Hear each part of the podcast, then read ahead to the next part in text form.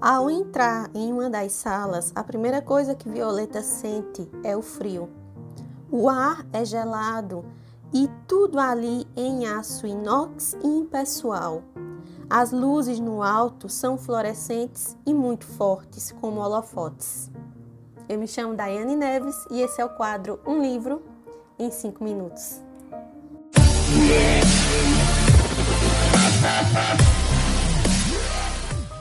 Oi, oi, meu povo! Sejam todos muito bem-vindos aqui ao quadro Livro em 5 Minutos. Eu me chamo Daiane Neves e hoje eu estou aqui trazendo a resenha de um livro nacional maravilhoso.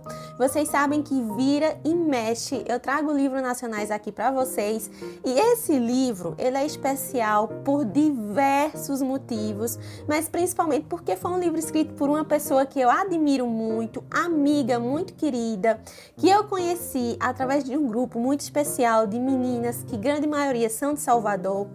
A Ana Paula Bispo, essa mulher maravilhosa, ela escreveu uma duologia maravilhosa e ela lançou agora recentemente, está recém saído do forno, a continuação dessa duologia maravilhosa que se chama Amarelo Violeta, parte 2, Livres para Amar da Ana Paula Bispo. Ela lançou esse livro aqui de forma independente.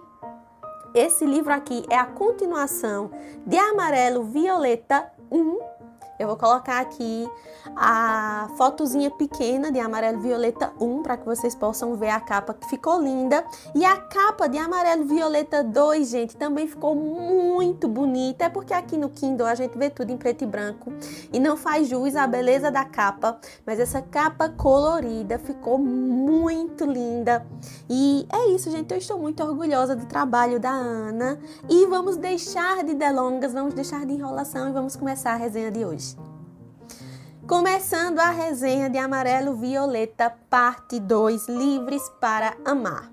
Eu li Amarelo Violeta o ano passado e a gente fez essa parceria junto com a Ana, né? A Ana ela é uma mulher maravilhosa, é, soteropolitana, ela é de Salvador, Bahia, então ela tem esse sotaque que os baianos têm, que são muito gostosos. Eu amo o sotaque baiano. E olha que eu não percebo que eu tenho sotaque, né? Eu sei que eu também tenho sotaque. Sotaque de Pernambuco também é forte, bem arrastado. Eu não percebo, mas todo mundo que me ouve diz que eu tenho. E eu fiquei impressionada com Amarelo Violeta 1. Já tem a resenha de Amarelo Violeta 1 aqui para vocês. O livro ficou quase um calhamaço, ficou bem grande. E ela termina amarelo violeta 1 daquele jeito para matar todo mundo do coração. Ela termina o livro na melhor parte e a gente fica, eu não tô acreditando que a Ana terminou o livro nesta parte. Cadê a continuação? Então a gente passou aí alguns meses esperando o lançamento de Amarelo Violeta 2 e que chegou agora, já está disponível na Amazon. Você pode comprar o e-book, está naquele preço bacana, super acessível. E se você tem a assinatura do Kindle Limited, se você tem o KU, então você pode pegar emprestado o livro e ler 0800, porque você tem a assinatura do Kindle Limited no seu aparelho e ele também está lá à disposição de vocês. Dai, eu preciso ler Amarelo Violeta 1 para poder ler Amarelo Violeta 2? Sim, pessoas, precisa, porque como eu disse, é uma duologia e essa história tem uma continuação. E Amarelo Violeta 2 começa exatamente deste ponto de partida, tá certo? A gente vai ver aqui alguns personagens queridos, nós vamos revisitar os personagens que nós já conhecemos, que é a Violeta, personagem principal da história, que é o Arthur, par romântico da Violeta, a Alice, melhor amiga da Violeta, e o Eric, que é o esposo da Alice, melhor amigo do Arthur. Então nós vamos ver se os quatro personagens principais, que é o eixo, né, o enredo gira em torno desses personagens, mas principalmente a Violeta, obviamente que a Violeta é a personagem principal da história. Eu digo Violeta e Alice porque as duas têm uma amizade muito bonita, muito sincera, muito linda de ler.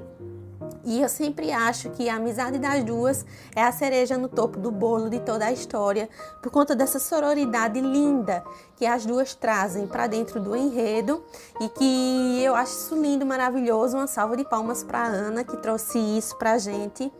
E a gente vai começar a ver a história de Amarelo Violeta 2 a partir do casamento da Violeta e do Arthur. Possa ser que eu solte alguns spoilers aqui, não tem como eu não soltar. Então é importante que você já tenha passado para Amarelo Violeta 1 para você poder chegar aqui, tá certo? Então, nós vamos ver a Violeta se casando com o Arthur. Então, nós vamos ver. Nossa, gente, eu tô agonada com esse cabelo. Nós vamos ver todo esse processo do casamento, a Violeta ah, deixando o apartamento, indo para o apartamento com o Arthur. Então tem toda essa questão da mudança, dessa mudança drástica de vida da Violeta, a Violeta que vem de um lar humilde, que é o orfanato. Ela foi cuidada ali pelas freiras, então ela é muito simples, ela é muito humilde em tudo. Então ela já está mudando drasticamente de condição social. Ela está saindo de uma vida de classe média simples, né, tudo muito humilde, para ir para uma vida de uma sociedade com pessoas da classe média alta, com pessoas com um alto poder aquisitivo, financeiro. O Arthur é super rico, dono aí de grandes empresas, com um sócio que é o Eric. Então, para Alice, todo esse processo é um processo difícil, ela está mudando drasticamente de vida, né? E para o Arthur também não vai ser fácil, por quê? Não no requisito social nem financeiro, mas no requisito emocional, né? Ele é apaixonado, loucamente apaixonado pela Violeta. Pede a Violeta em casamento, mas ele sabe que a Violeta vem com uma carga pesada nas costas, que ela tem todo esse processo, processo que está acontecendo judicialmente.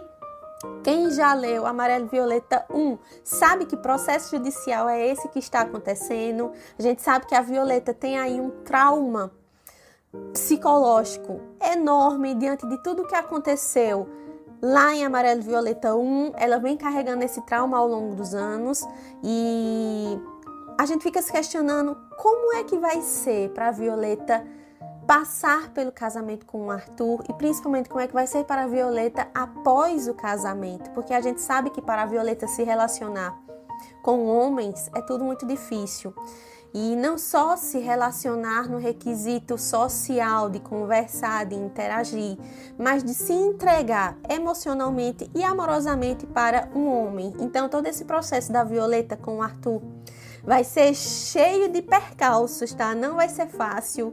E a gente descobre que não é fácil, em momento nenhum para Violeta não é fácil. E o interessante é que eu tive um contato maior com a autora, né? Eu tive o prazer de fazer a leitura crítica do livro, fiquei muito honrada com o convite.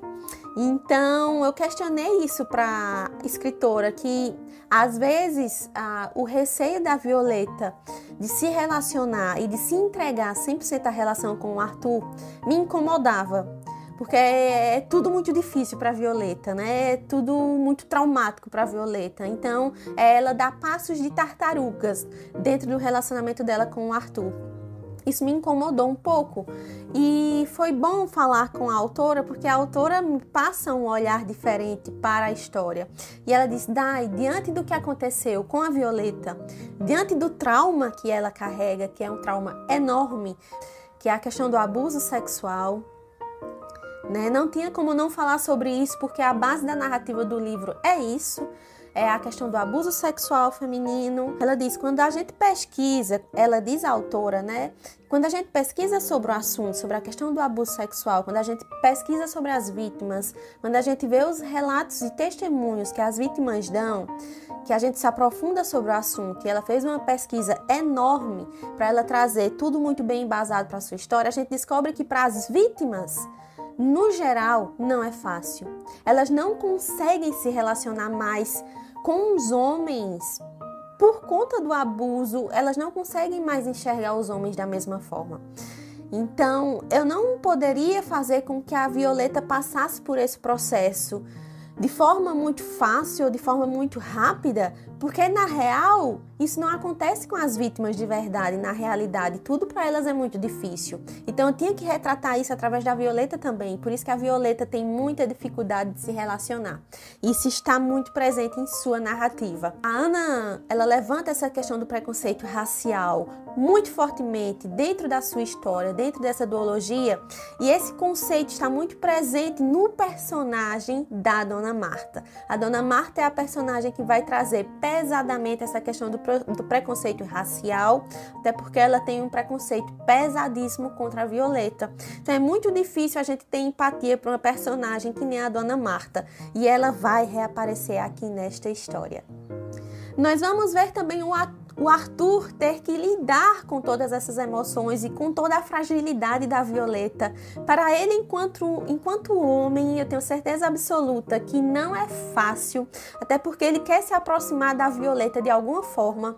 Ele quer que a Violeta confie nele, ele tá ali para ajudar, ele tá ali para dar suporte, ele quer entender mais a fundo sobre o processo judicial que está acontecendo. E a Violeta tem muito receio que ele tenha acesso ao processo, porque ali, gente, tá tudo. Além de estar tudo detalhadamente descrito, tem fotos. Então, é, é um processo difícil e o Arthur se sente incomodado porque a Violeta não consegue se abrir com ele 100%. Ela se abre mais com as amigas, com os amigos, com a Alice e com o Eric do que com ele, que é o marido. Então a gente vai ver aí o Arthur dando alguns surtos. Ele é um homem temperamental, mas ele não deixou de ser o meu príncipe encantado. Desde Amarelo Violeta 1, que eu digo que Arthur é um príncipe e ele continua sendo meu príncipe, minha gente. E claro, obviamente, que vão surgir personagens novos em Amarelo Violeta 2. Não sei se seriam novos, porque os personagens que aparecem em Amarelo Violeta 2 são citados em Amarelo Violeta 1. E eu estava esperando que este personagem específico aparecesse aqui. Eu fiz, cara, eu tenho a sensação de que vai aparecer. E ele de fato aparece, ele é homem. ele de fato aparece aqui em Amarelo Violeta 2 e é ele que vai trazer momentos de tensão, de ação dentro desta narrativa. Então, quando esse personagem aparece, as coisas vão se movimentar um pouco e a gente vai ver a vida da Violeta aí dar uma chacoalhada e as coisas se movimentarem. O livro ficou emocionante para mim, a Ana finalizou a duologia com chave de ouro. Ela atendeu a todas as minhas expectativas. Eu convido vocês, gente, para ler esse romance que ficou maravilhoso. Vocês vão ter em mãos um romance muito bem escrito, com personagens bem construídos, com um enredo muito bem amarrado, que às vezes é isso que a gente tem receio enquanto leitor, quando um escritor se propõe a escrever uma duologia ou uma trilogia, dele se perder no meio do caminho e tenho certeza certeza que isso não acontece, isso não acontece com a duologia da Ana Paula Bispo. Ficou tudo muito bem amarradinho, diálogos muito bem escritos. É impossível você não sentir carinho e se identificar com a Violeta, por isso, por, por essa carga que a Violeta nos traz. E é impossível também você não gostar dos outros personagens, porque ficou tudo muito bem construído e a interação dos quatro personagens, eu digo os quatro porque são os quatro que estão sempre ali juntinhos, é muito bacana de ler, muito mesmo. A Alice é uma das minhas personagens que eu mais gosto dentro da história, fora a Violeta, que é a principal Fora o Arthur, que é o príncipe, fora o Eric, que é maravilhoso, eu me divirto muito com o Eric, mas a Alice também, ela é uma amiga sensacional, é aquela amiga que todas nós gostaríamos de ter, de fato, em vida, é uma amiga que nem a Alice. Então é isso, pessoas. Eu espero muito que vocês tenham gostado da resenha de hoje. Amarelo Violeta 2, Livres para Amar, da Ana Paula Bispo. Eu vou deixar vocês por aqui e a gente se vê na próxima resenha. Tchau e até lá!